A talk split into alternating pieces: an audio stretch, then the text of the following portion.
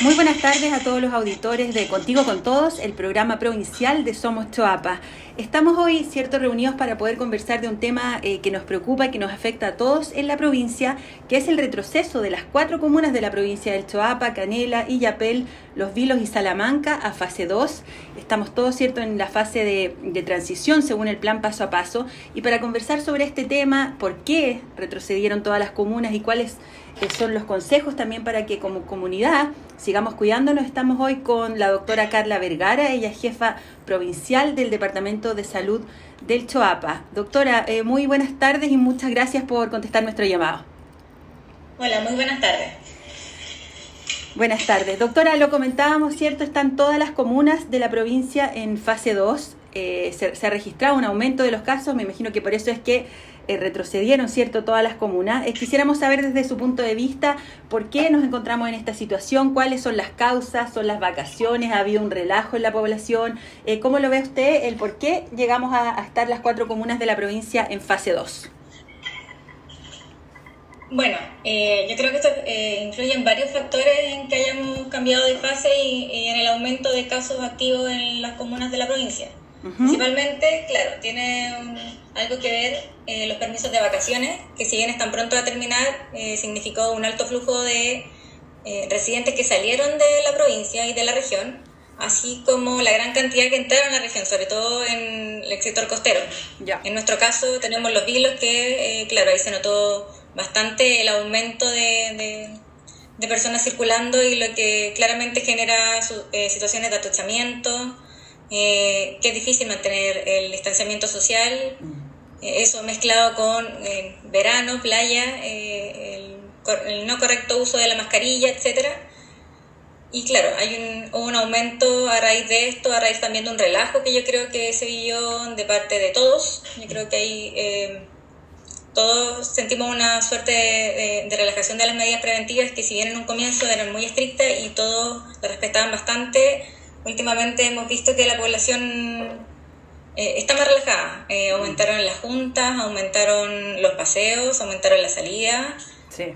Eh, y claramente todo esto influye en que haya un mayor aumento de casos. Además tenemos alta población flotante nosotros como provincia, lo que hace que permanentemente tengamos gente entrando y saliendo. Claro, hay harto tránsito, harta circulación de personas. Doctora, y así como en el verano, ¿cierto? Vimos eh, quizás este relajo, también hay preocupación por lo que ocurre ahora ya eh, cuando nos encontramos en marzo, los colegios vuelven a funcionar, hay personas también que ya regresan a sus hogares, vuelven al trabajo también presencial. ¿Hay preocupación también de lo que pueda ocurrir en estas semanas? Eh, mira, hay, hay varias aristas que uno podría evaluar. Por ejemplo, el caso de niños que vuelven a clase. Sí. había un relajo también nosotros hace meses atrás era difícil ver niños circulando por las calles de Villapel, de Salamanca, y últimamente se daba mucho.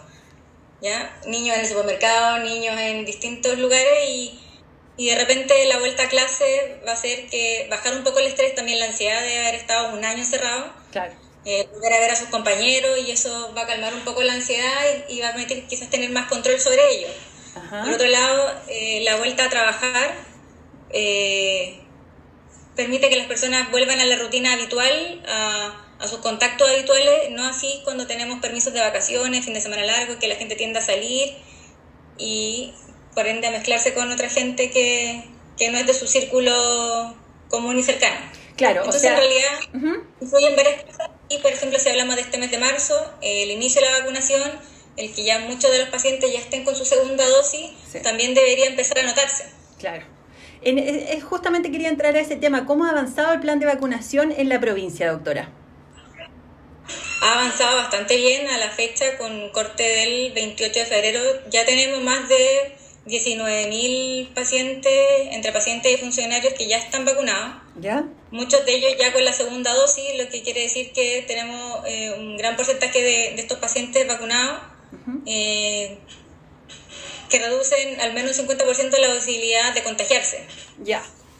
Ah, así de, de, de, mm, digamos, de claro es el porcentaje, una vez, en el fondo, yo recibo la primera dosis y ya disminuye a la mitad la posibilidad de que yo me contagie. No, eso se, se tiene con la segunda dosis. Ah, en la segunda dosis se habla de que eh, el paciente ya tendría un 50% de posibilidades de contagiarse, un 75% de posibilidades de no tener síntomas mayores, sino que tener síntomas leves. ¿Ya? Y prácticamente un 100% de, disminuye la posibilidad de requerir hospitalización o ventilación mecánica, etcétera. Ya. Ah, súper súper claro. Y en ese caso, hoy en se día... Puede ¿Mm? eh, debería para las personas que ya tienen su segunda dosis y ya ha pasado una semana desde la segunda dosis, eh, estar mucho más protegida y, reaccionar mejor ante el virus en caso de contagio. Perfecto. Y hoy en día, ¿cuál es la situación de la red hospitalaria, doctora? ¿De cuántas camas, por ejemplo, críticas cuentan los hospitales? Eh, ¿Cuán porcentaje cierto de ocupación existe? Eh, como provincia, por ejemplo, nosotros contamos en este momento con una unidad de paciente crítico en el Hospital de Yapey, que cuenta con recientemente con tres camas UCI y nueve camas UTI. ¿ya? Estas tres camas UCI fueron implementadas hace unos días atrás y corresponden a una medida eh, de contingencia del servicio de salud que, bueno, ante el eventual eh, aumento de casos y es una estrategia que en el fondo transitoria, que eso es importante destacar, es transitoria, para dar respuesta a los casos de gravedad que podamos tener en la provincia. ¿ya? Y estas nueve camas UTI que ya están incorporadas dentro de la dotación del hospital. Es importante mencionar que estas camas eh, ya forman parte de la red, están ingresadas e incorporadas en la gestión de camas centralizadas del MinSal, por lo tanto están en cierta manera oficializadas y disponibles para cualquier paciente de la región o del país, en caso eventual de gravedad. Eso es lo importante. En caso de los otros dos hospitales, que es Salamanca y Los Vilos, ahí contamos con camas básicas. ¿Ya? Eh, y hasta el momento la ocupación eh, eh, bordea alrededor del 80%, lo que nos permite tener un poquito de, de tranquilidad en este momento. Sin embargo, seguimos haciendo el llamado al autocuidado y, y a no confiarse. Eso es súper importante, eh, doctora. ¿Cuál es el, cuál, ¿Cuáles son las, las, recomendaciones? ¿Cuáles son los consejos? Por más que seamos repetitivos, parece que el ser humano necesita justamente eso, el que a uno le estén recordando día a día cuáles son las medidas que, que debemos seguir respetando como comunidad. Bueno, lo principal es seguir las indicaciones dadas por el Ministerio con el uso de la mascarilla, el distanciamiento social, el lavado de manos y lo principal es respetar los aforos y seguir las indicaciones según el plan paso a paso en la etapa en la que estamos. Nosotros estamos en etapa 2 como provincia. Eh, y si bien, claro, hay restricciones en cuanto al, tipo de locales que están abiertos, a cuarentena en los fines de semana, eh, también a respetar los aforos dentro de las casas particulares. O sea, casa de primer fin de semana de cuarentena que tuvimos en la provincia, hubo sumarios sanitarios cursados, eh, una gran cantidad de, 178 personas, infraccionadas, sí, en la provincia. 178 infracciones, claro. Entonces es harto si uno lo piensa, eh, se supone que hay un miedo colectivo y, no se ve reflejado cuando uno ve que en primer fin de semana de cuarentena tenemos tanta gente que fue fiscalizada por incumplir este toque de queda y esta cuarentena. Claro, sí, de todas maneras esto es súper súper alto ese, ese número y y cuesta entender, claro, que no tomemos conciencia después de tanto tiempo, después de tantos fallecidos también que hemos hemos visto de casos eh, cercanos, etcétera. Eh, cuesta un poco entender esa lógica del ser humano, pero bueno, confiamos en que nuestros auditores de la provincia del Choapa hoy día también eh, puedan escucharla, doctora, y, entender que hay que seguir cuidándose. Eh, ¿Qué pasa con los PCR? ¿Se, siguen, eh, por ejemplo, aplicando como este concepto de pesquisa activa o solamente se están aplicando, ¿cierto?, a las personas que llegan a los servicios de salud, a los sistemas de salud con algunos síntomas, doctora? Claro, la pesquisa activa es una estrategia que está desde hace varios meses ya, eh, principalmente a cargo de eh, la atención primaria. Hace ya algún tiempo ah, también eh, en los hospitales de baja complejidad, en el caso de Los Vilos y Salamanca, y en realidad ha tenido buenos resultados. la gente acoge este, este, insumo y lo, lo usa. actualmente la cantidad de procesamientos que tiene disponible el laboratorio de IAPL es de 300 muestras diarias. Por lo que esto nos permite absorber la demanda provincial sin necesidad de enviar muestras fuera de la provincia. Ah, y con un índice de positividad de, los pacientes que llegan de forma espontánea urgencia por sintomatología, etcétera, de un 20% y en, en la pesquisa activa de un 5%. O sea, eso es bastante bueno.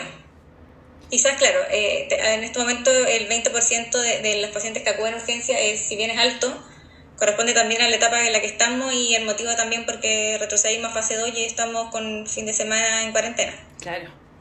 Doctora, y en ese sentido, por ejemplo, el laboratorio biomolecular de IAPEL, ¿cierto? Que, que es una obra eh, también financiada por Minera Los Pelambres, y una serie también de otros aportes que ha hecho la, la, empresa privada en temas de COVID y de prevención, han sido importantes, han sido relevantes para, para también eh, mejorar, ¿cierto?, este sistema de detección de casos. Sí, por supuesto. Nosotros en un comienzo si bien eh, teníamos autorizado eh, un aumento de presupuesto importante para adquirir equipo, hay que considerar que había una escasez de equipos, escasez de PP importante y el aporte de, de privado, de tan, tanto como pymes locales, eh, personas particulares, asociaciones gremiales y Pelambre, como tú mencionas, eh, fue fundamental para nosotros empezar a, a, a tener más alcance en los pacientes. Claro.